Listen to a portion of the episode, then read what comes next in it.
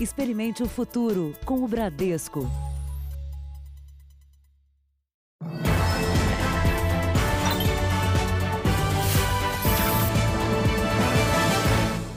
Boa noite. Boa noite. O isolamento social provocou um crescimento nas compras pela internet e, com isso, houve um aumento dos crimes virtuais. Nessa época, surgiram diversos golpes na internet por meio de aplicativos que já fizeram milhares de vítimas.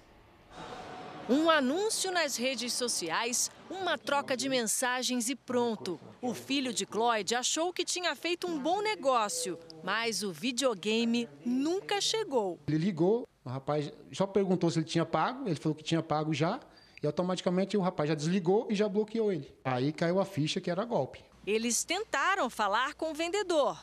Você está na fila de espera, entendeu? Seu número 28 tem 27 pessoas na sua frente.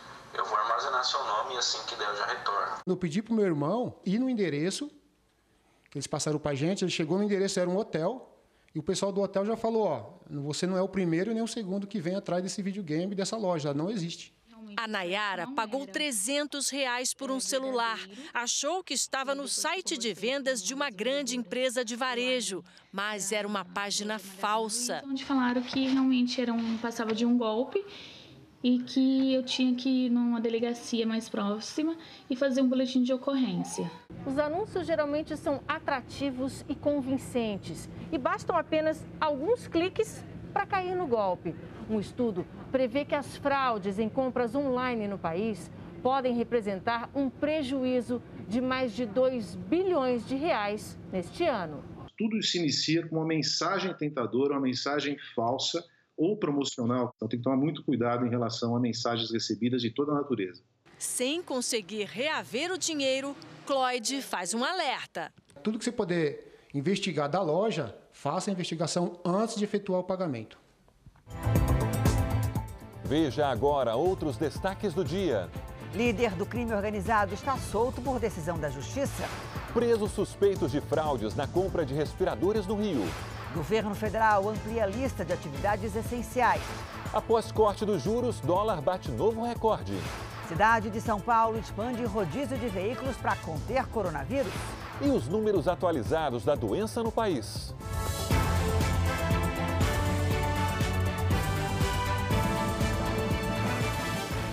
Oferecimento Bradesco, reinventando o futuro ao lado da sua empresa.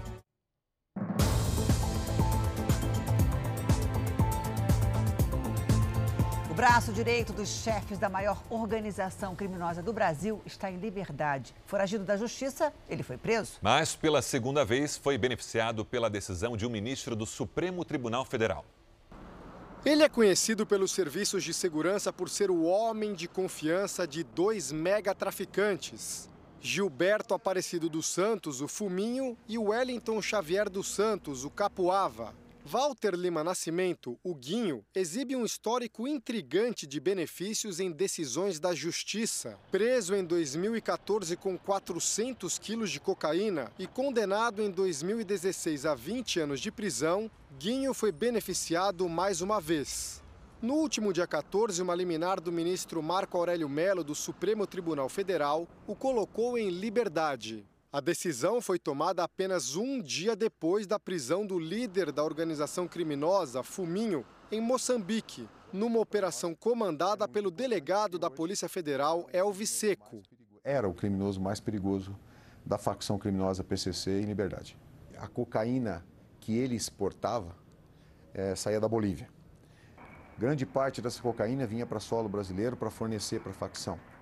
Mas também grande parte ia para os nossos portos e partia via navio né, para o continente africano e europeu. Na decisão liminar a favor de Guinho, o ministro Marco Aurélio Melo menciona questões legais e não riscos à saúde por conta da pandemia. A Procuradoria-Geral da República já se manifestou contra a decisão. A desembargadora Ivana Davi, do Tribunal de Justiça de São Paulo, explica que apenas traficantes muito poderosos conseguem chegar ao STF. São presos que têm dinheiro para bancar né, uma defesa tão longa e tão cara como é hoje é se recorrer ao Supremo Tribunal Federal. Dois anos depois de ter sido condenado, Walter Lima Nascimento já havia conseguido um habeas corpus, também numa decisão do ministro Marco Aurélio Melo.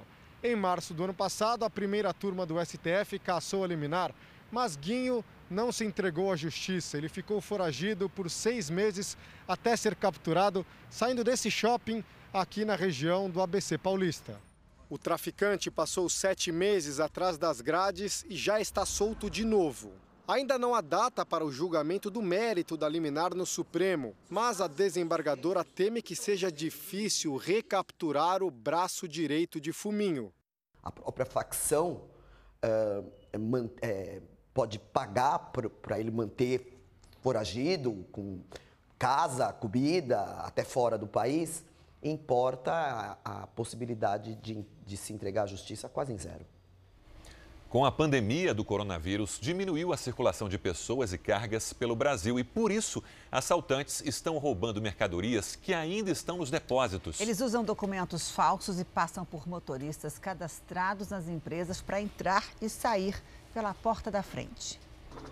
O número de roubos e furtos de carga nas estradas caiu 34% no estado de São Paulo em comparação com o mesmo mês do ano passado. As ações de isolamento social adotadas durante a pandemia de Covid-19 eh, fizeram com que as, os crimes envolvendo o transporte de cargas fossem reduzidos de forma significativa em razão do comércio eh, estar fechado nesses últimos tempos. Por causa disso, a atuação dos bandidos tem sido diferente. Segundo dados desta empresa voltada para a prevenção de roubos de carga, nos últimos meses houve uma mudança no foco dos criminosos. A escassez de mercadoria em trânsito transfere o interesse marginal para os estabelecimentos onde estão armazenadas essas mercadorias. Furtos de carga por meio de falsificação de documento têm sido cada vez mais comuns nos registros da empresa. Nos últimos dois meses, houve um aumento de quase 50% em relação ao ano passado. Por isso, as transportadoras têm procurado maneiras de se proteger.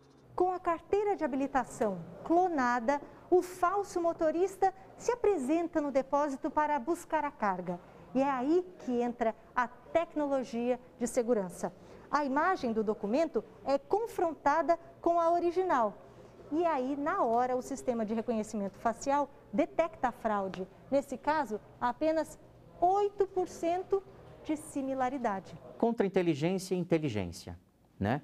A inteligência da, das empresas de segurança e gerenciamento de riscos e a contra-inteligência dos bandidos. Por causa do coronavírus, a Justiça de São Paulo mandou soltar 130 condenados pela Lei Maria da Penha. Eles são acusados de praticar violência contra mulheres. As equipes saíram cedo para capturar foragidos da Justiça. A ação coordenada pelo Departamento de Operações Policiais Estratégicas, o DOP, os agentes cumpriram 40 mandados de prisão contra suspeitos de praticar violência doméstica. 11 foram detidos. De abril até agora, cerca de 35 pessoas foram presas nessas operações. Na contramão dessas prisões, a Justiça de São Paulo determinou a liberação de mais de 3 mil presos no estado por conta do novo coronavírus. Desse total, 130 já tinham sido condenados pela Lei Maria da Penha por praticarem atos de violência doméstica contra a mulher. É um risco gigantesco, porque, em regra, homens que praticam violência contra a mulher não ficam presos. Há medidas alternativas à prisão. Então, se esses homens ainda estão presos, é porque a situação é grave.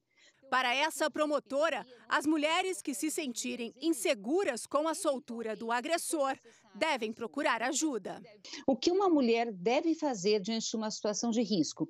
Procurar ajuda. Se está acontecendo risco naquele momento, ligar para o 90.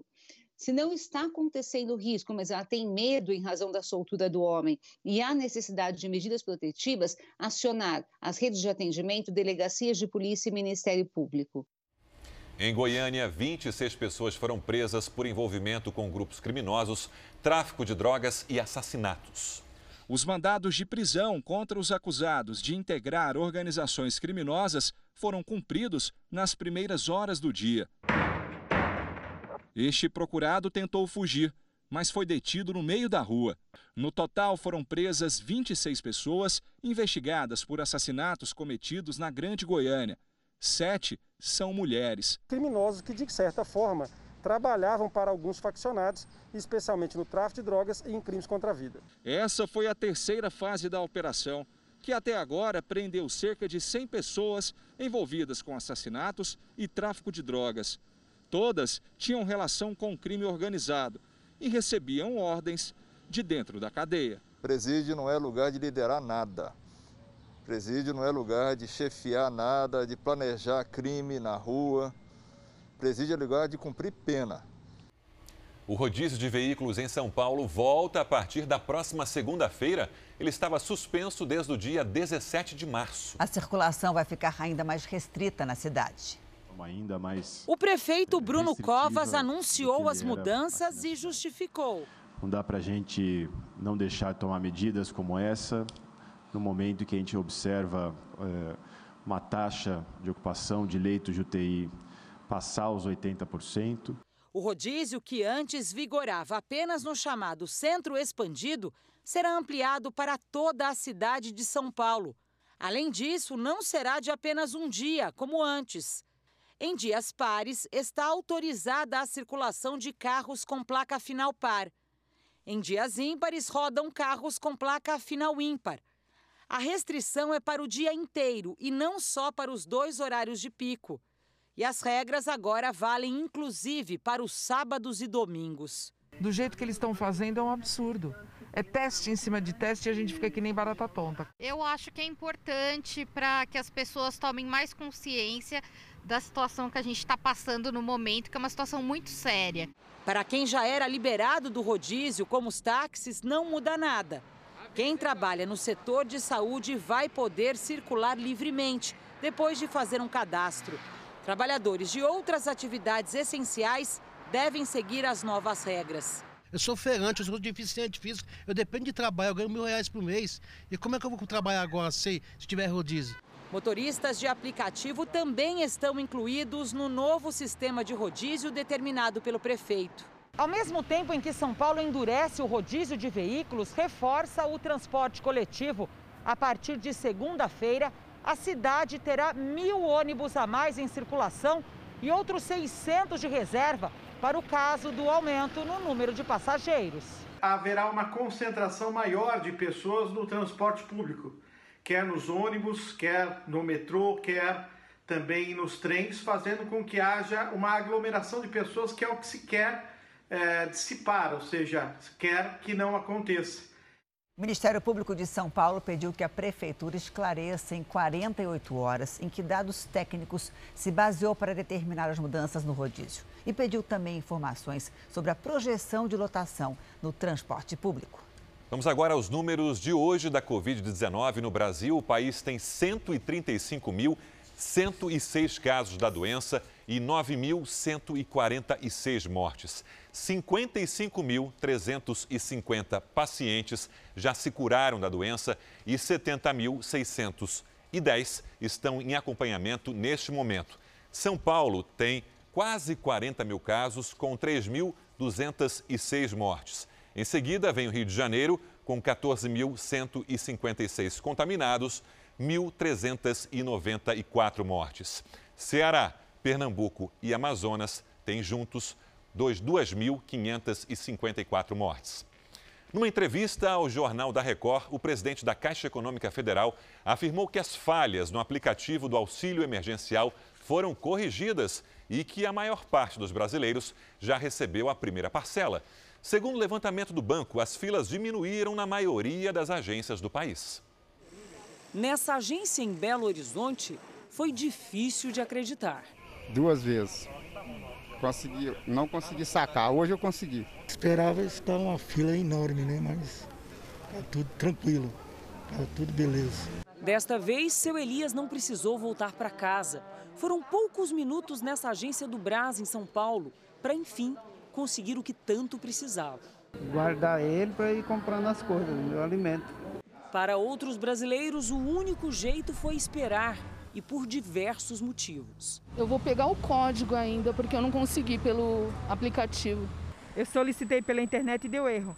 O site auxilio.caixa.gov.br já chega a quase 700 milhões de visitas e a central exclusiva 111 registrou mais de 130 milhões de ligações. Desde o dia 9 de abril, quando teve início o pagamento, 50 milhões de brasileiros tiveram acesso ao crédito do benefício, o que significa um a cada três adultos. Até agora, a Caixa já liberou 35 bilhões de reais para o auxílio emergencial e, por conta da grande procura, tomou uma série de medidas para diminuir as filas e as aglomerações nas agências. Nós abrimos todas as agências a partir das 8 horas da manhã, tivemos mais 5 mil vigilantes que ajudaram na questão das filas, mais 4 mil funcionários da Caixa Econômica Federal que estavam ainda em home office vieram ajudar, em especial as agências que tinham mais pessoas. Todas as agências seguem normas de distanciamento e segurança dos funcionários. A liberação da segunda parcela terá um cronograma de pagamento para evitar filas. Nós teremos uma base mais organizada para o cronograma, para que as pessoas, em especial as mais carentes, consigam saber exatamente quanto que elas vão receber. Quem conseguiu o dinheiro sabe o quanto é importante. Agora eu estou bem mais tranquilo, com certeza. Depois da pressão internacional, a China disse que vai cooperar para identificar a origem do coronavírus. Os Estados Unidos acusam o país de ter criado o vírus num laboratório e dizem ter evidências. Já Pequim afirma que o coronavírus surgiu de forma natural no mercado de frutos do mar. A porta-voz do Ministério das Relações Exteriores da China perguntou como o secretário de Estado americano Mike Pompeo já concluiu que o coronavírus surgiu em um laboratório de Wuhan, se os cientistas ainda não chegaram a essa conclusão. Se ele não pode provar, disse, é porque ainda deve estar fabricando as provas. Pompeu acusou a China de esconder amostras do vírus usadas na fabricação de vacinas e exigiu transparência dos chineses. Ele também disse que a Organização Mundial de Saúde tem que realizar uma investigação sobre a origem da pandemia. O governo americano afirmou hoje que não vai atender a um pedido da Alemanha para voltar a financiar a Organização Mundial da Saúde. As contribuições dos Estados Unidos para a OMS foram suspensas no mês passado. A Casa Branca decidiu arquivar uma lista de recomendações para a reabertura dos Estados americanos. Vamos ao vivo falar com a correspondente Heloísa Vilela, que tem as informações. Heloísa, boa noite. Boa noite, Sérgio.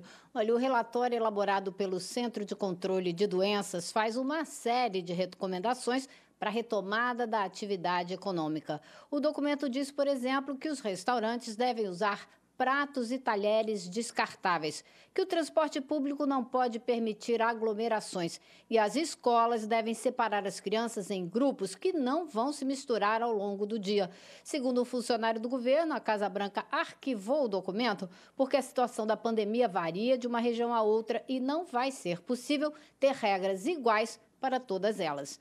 Aqui em Nova York, para conter a contaminação, a cidade está oferecendo quarto de hotel para quem pega a Covid e mora com parentes. Assim, a pessoa fica isolada e ainda vai ter comida e serviço de lavanderia de graça. Sérgio, Janine. Obrigado, Elo. Até amanhã. Na França, o governo apresentou hoje um plano para começar a flexibilizar a quarentena. A ideia é dividir o país em dois Paris e regiões próximas serão classificadas como zona vermelha, onde serão mantidas algumas restrições, mas o transporte público vai continuar funcionando. No resto do país, escolas e estabelecimentos comerciais vão ser reabertos a partir de junho, mas só se a taxa de infecção continuar baixa. Já o governo britânico pretende estender o confinamento em vigor desde março E quase 50% dos médicos pesquisados pela Associação Médica Britânica disseram que precisam comprar seus próprios equipamentos de proteção. Quem não consegue apela para as doações. 16 mil médicos foram ouvidos. A Advocacia Geral da União fez um novo pedido ao Supremo Tribunal Federal no inquérito que apura a suposta tentativa do presidente Bolsonaro de interferir na Polícia Federal. Vamos ao vivo até Brasília com Luiz Fara Monteiro. Oi, Fara, boa noite para você. Janine, boa noite. A Advocacia Geral da União pede que o ministro Celso de Mello, do STF, autorize a entrega de uma versão editada da reunião ministerial citada no depoimento do ex-ministro Sérgio Moro.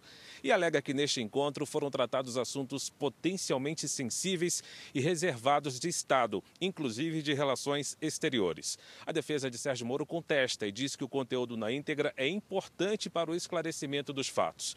O ex-ministro da Justiça alega ter sido ameaçado de demissão por Bolsonaro Bolsonaro se não promovesse trocas na Polícia Federal durante essa reunião. A AGU também pode recorrer da decisão da Justiça Federal de São Paulo, que obriga o presidente a divulgar por completo os exames que fez para a eventual detecção da Covid-19. De Brasília, Luiz Fara Monteiro. Obrigada, Fara. E o presidente Bolsonaro disse que vai vetar o projeto aprovado no Congresso Nacional que permite aumento de salário para algumas categorias de servidores públicos. Hoje, o presidente, ministros e empresários da indústria foram ao Supremo Tribunal Federal pedir apoio à abertura gradual da economia. O presidente Jair Bolsonaro conversou com um grupo de empresários primeiro no Palácio do Planalto. Segundo o governo, eles representam 45% de toda a riqueza que é produzida no país. Durante a reunião, auxiliares do presidente conseguiram acertar de improviso uma visita ao Supremo Tribunal Federal. Jair Bolsonaro, os ministros da Economia Paulo Guedes, da Casa Civil Braga Neto, da Defesa Fernando Azevedo, parlamentares e os empresários atravessaram a pé a Praça dos Três Poderes até o STF. A maioria usava máscaras. No encontro com o ministro Dias Toffoli, Bolsonaro falou da necessidade de diminuir as medidas de isolamento social. Segundo o entendimento do Supremo, governadores e prefeitos têm autonomia para decidir o que deve ou não deve abrir durante a pandemia de coronavírus. O presidente disse que levou os empresários para que o Supremo saiba o que está acontecendo. Nós sabemos do problema do vírus, que devemos ter todo o cuidado possível para que nós não, não nos infectemos, bem como é, preservar vidas, em especial daqueles que estão no grupo de risco, mais idosos, que têm comorbidades, mas temos um problema que vem cada vez mais é, nos preocupando. Os empresários trouxeram agora, diretamente e pessoalmente, essas aflições. É a questão do desemprego, é a questão da economia não mais funcionar e as consequências, o efeito colateral do combate ao vírus não pode ser mais danoso né, do que a própria doença. E pelo que parece, alguns estados foram um pouco longe, eu digo alguns estados, nas medidas restritivas. E as consequências estão batendo a porta de todos. 38 milhões de informais e autônomos ou perderam a renda ou tiveram essa renda substancialmente reduzida.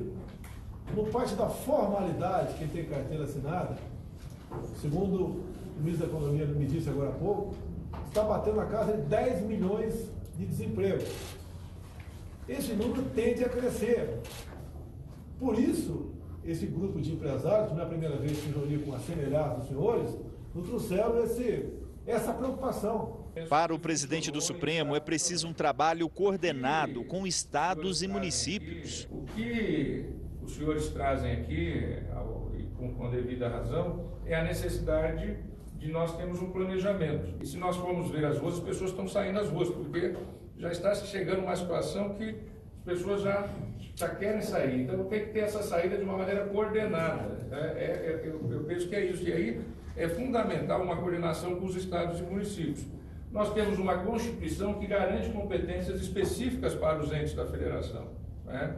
E foi isso que o Supremo tem decidido, mas sempre respeitando as competências da União, as competências nacionais de orientação quanto à as atividades essenciais, quanto as atividades de transporte, quanto as atividades de produção. Os empresários que acompanharam o presidente até o STF são de setores como construção civil, calçados e químico. A indústria está na UTI, né? E na UTI precisa sair e para sair precisa que ocorram as flexibilizações de maneira que a roda volte a rodar. O governo decidiu ampliar os serviços considerados essenciais. Foi editado o novo decreto com a lista que inclui a construção civil, as indústrias químicas e petroquímicas e de produtos de saúde, higiene, alimentos e bebidas.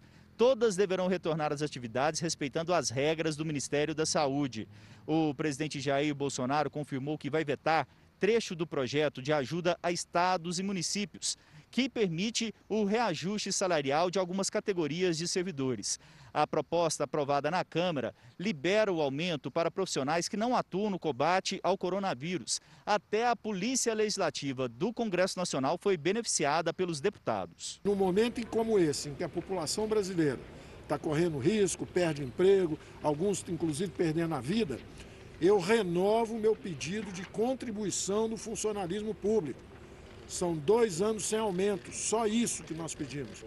Eles têm estabilidade de emprego, eles têm salários acima da iniciativa privada e com dois anos sem aumento, estamos falando de 130 bilhões de reais. E se ele acha que deve ser vetado esse dispositivo, assim será feito. Nós devemos salvar a economia, porque a economia é vida. Vamos agora com a opinião do jornalista Augusto Nunes. Oi, Augusto, boa noite para você. Boa noite, Janine, Sérgio. Boa noite a você que nos acompanha. O governador Romeu Zema decidiu há pouco mais de duas semanas que caberia a cada prefeito de Minas Gerais decidir o que fazer na fase atual da pandemia de coronavírus. Muitos decidiram prorrogar o isolamento social. Outros tantos optaram pela retomada gradual das atividades econômicas subordinadas a cautelas sanitárias obrigatórias. E pelo menos o prefeito de Camanducaia juntou tudo num só território.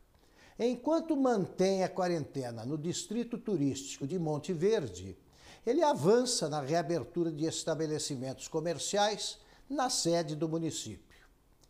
Outros governadores resolveram ampliar as restrições do isolamento ou ameaçar com ações judiciais prefeitos que apostam no retorno à normalidade. Como lembra Romeu Zema, um prefeito, sobretudo num ano eleitoral, só toma decisões de risco quando está seguro de que fez a escolha correta. E os resultados animadores da Fórmula Mineira confirmaram uma velha verdade. Nenhum governador conhece o município melhor que o seu prefeito. O Congresso promulgou a chamada PEC do Orçamento de Guerra, que libera gastos da União no combate à Covid-19. A União está autorizada a adotar um regime extraordinário fiscal, financeiro e de contratações, restrito ao período de calamidade. A campanha SOS Famílias do Sertão vai ajudar moradores do interior do Nordeste em meio à crise da pandemia. Para doar, é só aproximar o celular do QR Code que está no canto da tela. Há 20 anos, o projeto Nova Canaã beneficia famílias com educação, orientações e alimentos. Com a crise do coronavírus, as carências se tornam ainda maiores. A campanha quer manter a ajuda social já oferecida pelo projeto no sertão nordestino e estender a mais pessoas. A seguir, o dólar bate recorde e é vendido a quase seis reais. E ainda nessa edição, após denúncia aqui no Jornal da Record, governo de São Paulo suspende compra de mais de um milhão de aventais para profissionais de saúde. E às dez e meia da noite tem o programa Coronavírus Plantão ao vivo com Eduardo Ribeiro.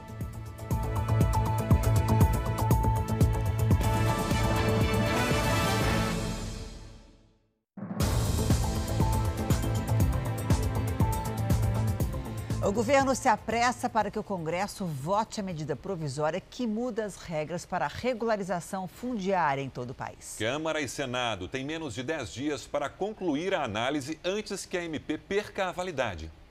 A medida provisória que muda as regras para a regularização de terras vai perder a validade no dia 19. O texto deve ser votado na Câmara e no Senado para então ser sancionado pelo presidente da República. Essa medida provisória visa principalmente regularizar terras de pequenos produtores que não têm a escritura de propriedade do imóvel, mas só vai conseguir se beneficiar desta medida quem não tiver pendências ambientais na justiça e também não estiver em áreas de proteção ambiental, indígenas ou quilombolas.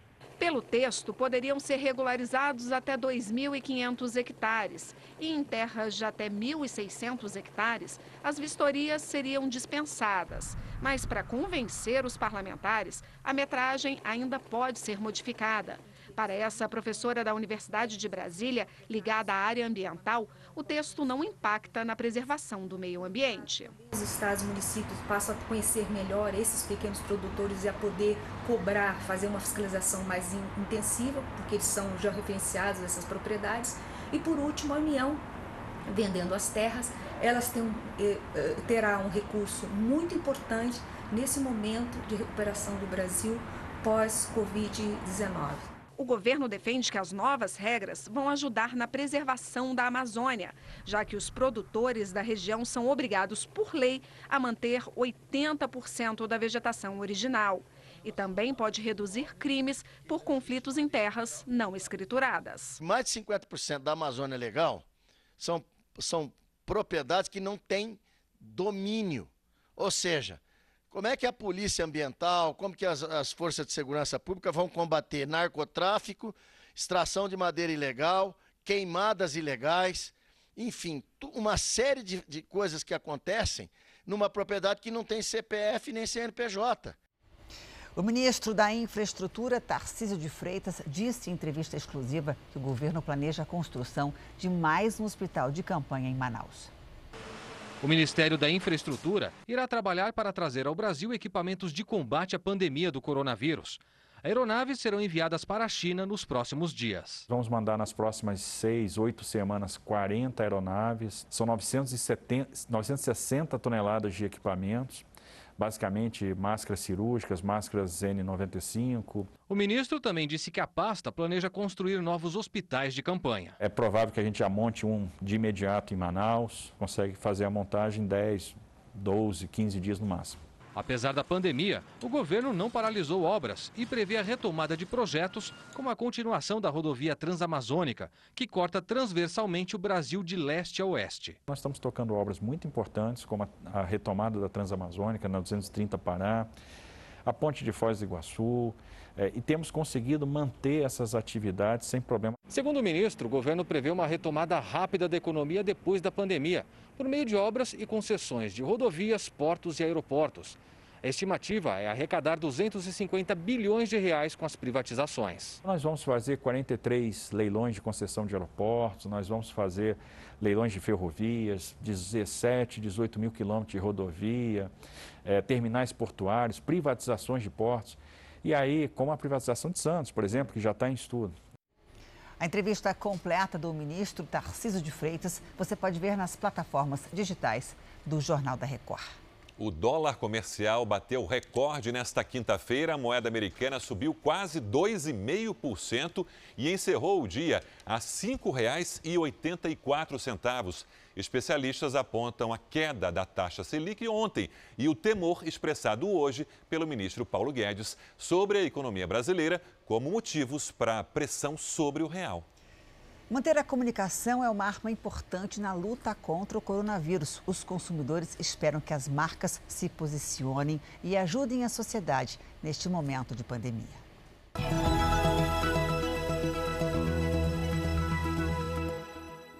Muito se fala e vem se falando do, da importância de uma marca ter propósito. E em momentos como esse que a gente está vivendo, é o momento ideal para que as marcas realmente demonstrem qual é este seu propósito de forma clara e direta para o consumidor. Isso vai trazer muito mais relevância e diferenciação para a marca daqui para frente. Isso deveria ser feito, não digo todo dia, mas sempre ter uma campanha para que pudesse minimizar um pouco essa situação. É uma expectativa do consumidor de que as marcas as maiores marcas, as melhores marcas se posicionem e estejam presentes neste momento tão complexo da vida de todo mundo. Veja a seguir: cientistas japoneses conseguem criar em laboratório anticorpos contra a Covid-19. E você vai ver também: montadora de automóveis constrói hospitais de campanha e alivia o atendimento a pacientes da Covid-19. E às 10h30 da noite tem o programa Coronavírus Plantão ao vivo com Eduardo Ribeiro.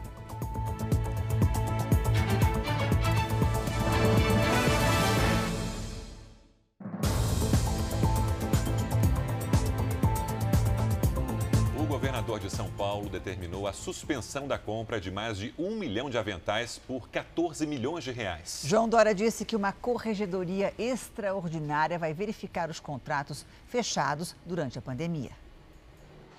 A reportagem exclusiva do Jornal da Record mostrou que fiscais da Secretaria Estadual de Saúde não encontraram aventais, equipamentos ou funcionários na sede da empresa, numa casa alugada em Itapevi, na Grande São Paulo. O dono da empresa alegou que a produção é terceirizada e não funciona naquele endereço. Disse ainda que a entrega dos aventais não cumpriria o prazo estipulado pelo governo por falta de matéria-prima. Hoje há uma escassez de TNT no mercado. Eles não, nós não estamos conseguindo fornecimento desse TNT.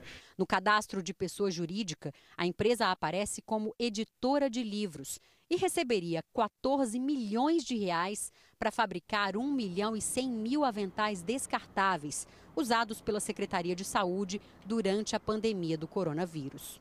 Além de suspender o contrato milionário, depois da denúncia, o governador de São Paulo disse que uma corregedoria extraordinária vai passar a verificar os contratos fechados durante a pandemia, já que as licitações estão dispensadas. Dos 60 mil aventais prometidos para abril, apenas 11.800 foram entregues. O Ministério Público do Rio de Janeiro cumpriu hoje cinco mandados de prisão preventiva. Foi durante uma operação para investigar superfaturamento na compra de respiradores pelo governo do estado. Os presos da Operação Mercadores do Caos foram levados para a cidade da polícia. Entre eles estão o ex-subsecretário estadual de saúde, Gabriel Neves, exonerado em abril por suspeita de irregularidades na pasta. O sucessor dele, Gustavo Borges, e Aurino Batista de Souza, sócio de uma das empresas que teriam sido favorecidas no esquema. Segundo os investigadores, em meio à pandemia do coronavírus, eles teriam obtido vantagens indevidas na assinatura de contratos emergenciais, sem licitação para a compra de respiradores. Uma das beneficiadas é a A2A Informática, com sede neste prédio residencial no centro do Rio. A empresa fechou o contrato para fornecer 300 respiradores por quase 60 milhões de reais. Chamou a atenção da Justiça o fato de que a empresa possui capital social de apenas 20 mil reais e nunca atuou no fornecimento de material próprio da área de saúde. A firma já teria recebido quase 10 milhões de reais do Estado, sem nunca ter entregue um só aparelho. As prisões aconteceram a partir de uma operação conjunta do Ministério Público do Estado e da Polícia Civil. Todos os contratos emergenciais inclusive os que têm indícios de superfaturamento em equipamentos, foram assinados pelo ex-subsecretário estadual de saúde, Gabriel Neves, alvo de uma ação por conduta inadequada que causa danos à administração pública, à improbidade administrativa. Gabriel foi secretário de saúde em Seropédica, na Baixada Fluminense. Na época, descumpriu o acordo com o Ministério Público para dar transparência na contratação de pessoal, para evitar o pagamento de funcionários fantasmas no município. Ele também foi secretário de Ciência e Tecnologia no governo de Luiz Fernando Pezão. Enquanto no Rio de Janeiro o respirador saiu por 176 mil reais, no Pará, por exemplo, corrigindo a informação veiculada ontem, o mesmo aparelho custou 126 mil reais. O esquema de fraudes da saúde também pode ser investigado em uma CPI da Assembleia Legislativa do Rio. O objetivo é realmente a gente gerar maior grau de transparência possível com o gasto no, dos recursos públicos e apontar a responsabilidade dessas pessoas. As defesas de Gustavo Borges e Aurino Batista disseram que não vão se pronunciar porque ainda não tiveram acesso aos autos do processo. O advogado do ex-subsecretário de Saúde, Gabriel Neves, não respondeu à nossa reportagem. O Ministério Público de São Paulo quer que a Prefeitura de Araraquara explique por que tentou comprar respiradores com um preço muito acima do valor de mercado. A quantia que seria usada para pagar os equipamentos médicos daria para comprar uma frota de carros importados. Os primeiros casos de Covid-19 em Araraquara foram confirmados no final de março. O prefeito Edinho Silva, do PT, decretou o estado de calamidade pública na cidade, o que autoriza, por exemplo, a compra de equipamentos sem licitação. Foi o que fez a prefeitura. Este documento mostra, com dispensa de licitação, a aquisição de 25 respiradores ou ventiladores pulmonares por quase 4 milhões e 200 mil reais. A data é 13 de abril. A negociação foi feita com a High Top Brasil, empresa com sede na capital paulista. Na internet, ela vende de acessórios a eletrônicos, além de produtos médicos e hospitalares. Em entrevista a uma rádio, a secretária de Saúde de Araraquara, Eliana Mori Ronaim, confirmou a negociação e apareceu uma pessoa que a gente, uma empresa, né, que disse que teria os respiradores e se a gente quisesse, a gente pagasse 25% de um valor aí para a gente poder ter esses respiradores. Né? A Prefeitura de Araraquara já teve que dar explicações ao Ministério Público e entregou hoje documentos, inclusive com informações sobre repasses federais e estaduais para o combate à Covid-19. Na Câmara, os vereadores também querem os mesmos esclarecimentos com detalhes sobre o uso do dinheiro público em contratos sem licitação durante a pandemia. Cada respirador que a prefeitura iria comprar sairia por 164 mil reais. No mercado, modelos de última geração, os mais caros, estão na faixa de 60 a 100 mil reais. Depois das denúncias, no dia 30 de abril, a Secretaria Municipal da Saúde de Araraquara cancelou a compra dos respiradores e disse que a empresa devolveria 25% do valor do contrato que já havia sido pago, pouco mais de 1 milhão e 48 mil reais. Em nota, a prefeitura alega que a compra não foi efetivada, mas admite que tenha cotado e que foi o melhor preço encontrado. Nas redes sociais, o prefeito de Araraquara, Edinho Silva, ex-ministro-chefe da Secretaria de Comunicação Social do governo Dilma do PT, disse que a compra dos aparelhos respiradores, ao preço de quase 170 mil reais cada, não chegou a ser feita. Nunca foi executada porque está impossível comprar respiradores é, de qualquer importadora. E nós nos recusamos a comprar valores altíssimos dos respiradores que foram ofertados. Depois do caso ser revelado, a prefeitura conseguiu comprar respiradores por 4 mil reais a unidade, no total de 120 mil por 30 aparelhos. Segundo a High Top Brasil, os respiradores são caros porque são de última geração e importados da China. A empresa disse que o aumento no preço é consequência da grande procura, que os valores levam em conta frete e impostos e que não entregou os equipamentos por causa da burocracia do governo chinês. Começou a valer hoje a proibição total de circulação na Grande Belém. Até domingo haverá apenas ações educativas. Depois, bem multa. Milhares de lojas não abriram hoje. Na rua mais movimentada do centro comercial, onde circulam 200 mil pessoas por dia, não apareceu ninguém. A Feira Livre está na lista das 59 atividades liberadas, desde que siga normas exigidas pelo governo do estado. Essa daqui é a Presidente Vargas, uma das principais avenidas aqui da capital. Geralmente ela é bastante movimentada, inclusive chegam a se formar várias filas de congestionamentos. Só que hoje, olha só como é que ela está. Além da capital Belém, nove cidades da região metropolitana estão incluídas no decreto de bloqueio total. Barreiras foram montadas em diferentes pontos para impedir a circulação. Policiais militares também percorreram bairros para orientar a população sobre a importância de ficar em casa. A partir de domingo, quem descumprir a lei poderá ser multado. O valor varia de 150 a 50 mil reais. O Pará foi o segundo estado a decretar o isolamento total, depois do Maranhão, que publicou o decreto no último domingo. E no Amazonas, o Ministério Público vai recorrer da decisão da Justiça que negou a adoção de medidas mais severas. O estado é o quinto do país em número de casos e mortes da Covid-19. Um túnel de desinfecção foi instalado na porta deste supermercado. De cima a baixo, os clientes recebem um jato de água com ozônio, que mata até 90% dos micro-organismos, incluindo o coronavírus. Para a dona Natalina, higienizar só as mãos é pouco. Eu achei muito importante, né? Nessa epidemia que nós estamos, a gente tem que se cuidar totalmente. A polícia montou bloqueios em áreas comerciais, mas nas ruas ainda se vê muitas lojas e serviços não essenciais descumprindo os decretos de distanciamento social loja de roupas, de artigo para festa. Apesar do aumento expressivo de novos casos de Covid-19 em Manaus, a Justiça entende que ainda não há motivos para o bloqueio mais rígido das atividades para evitar a grande circulação de pessoas. O Ministério Público informou que vai recorrer da decisão. Para reforçar o combate ao coronavírus, a Prefeitura de Manaus anunciou que vai negociar ajuda direto com a Organização Mundial de Saúde. O sul do país amanheceu com temperatura abaixo de zero e geada. O branco tomou conta do cenário. O frio chegou com força em General Carneiro, região sul do Paraná. Os termômetros registraram um grau negativo.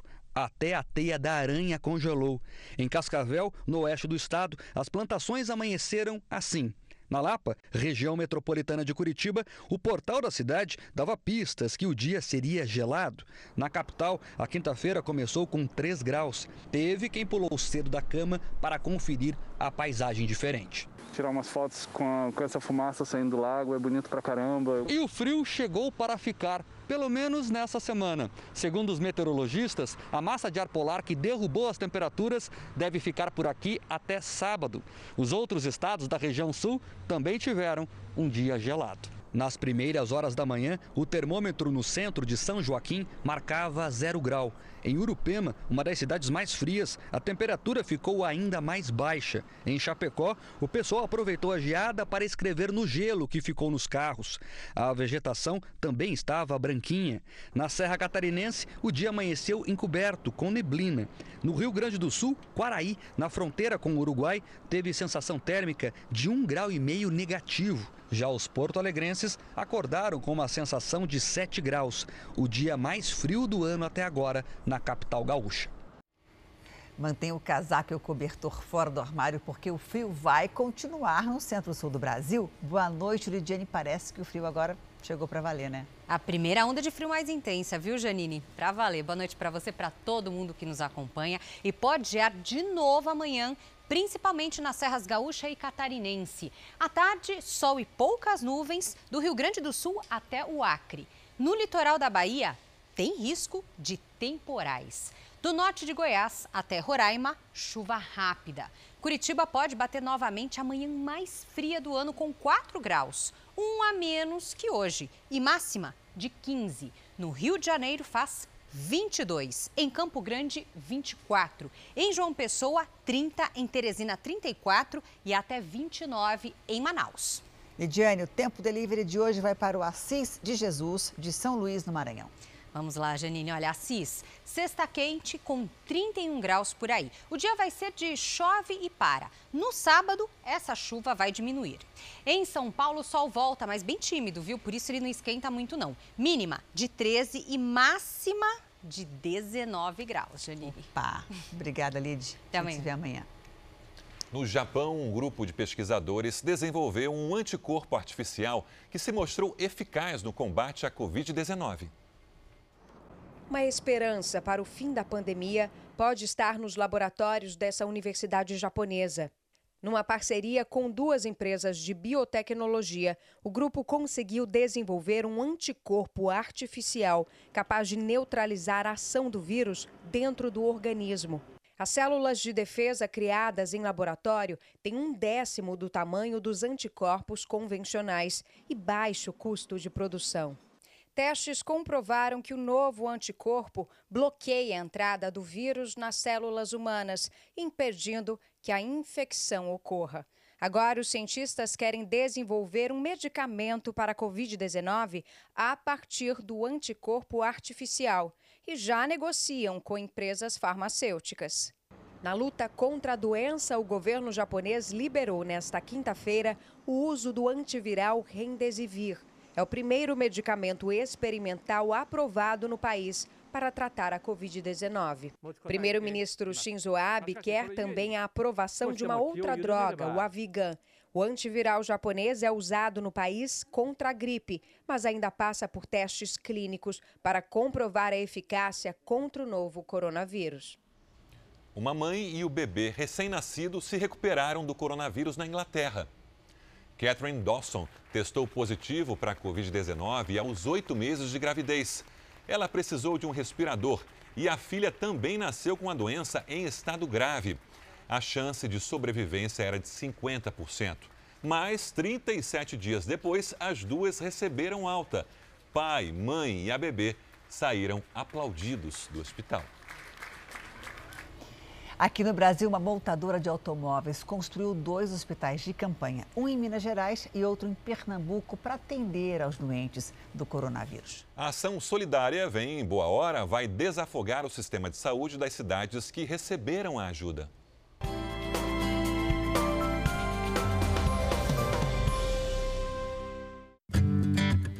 A produção pode ter sido suspensa, mas nem por isso a montadora parou de trabalhar. Em Goiânia, zona da mata pernambucana, a Fiat Chrysler Automóveis construiu um hospital de campanha com 100 leitos, consultórios e posto de enfermagem equipados.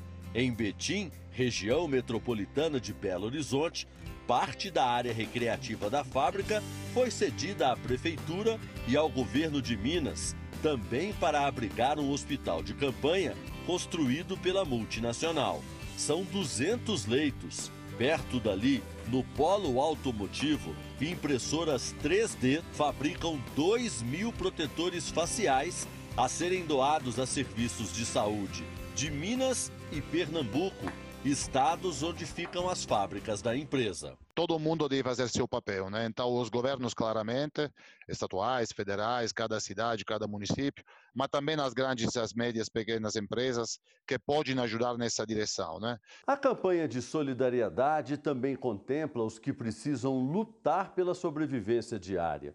Muitos dos envolvidos na fabricação de automóveis, que antes costumavam ver o problema social apenas da janela, agora decidiram descer do carro e ir para a cozinha para matar a fome dos moradores em situação de rua. Com alimentos doados pela montadora e a generosidade de um renomado chefe italiano radicado em Minas, milhares de marmitas são preparadas. O cardápio é reforçado: arroz, feijão, salada e carne. A gente começou fazendo, acho que 400 marmitas três vezes por semana, né? É, essa semana já vamos fazer 2.500 marmitas total. Então já são 10 mil refeições por mês. A doação de 18 toneladas de alimentos para esses 9 mil moradores de rua significa 18 semanas de comida garantida. Máximo, o chefe de cozinha, e Antônio, o presidente da companhia.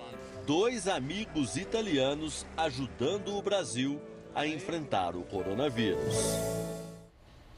O Jornal da Record termina aqui. Logo mais às 10h30 tem o programa Coronavírus Plantão com Eduardo Ribeiro. E à meia-noite e meia tem mais Jornal da Record. Fica agora com a novela Apocalipse. Boa noite, se cuida e a gente se vê amanhã.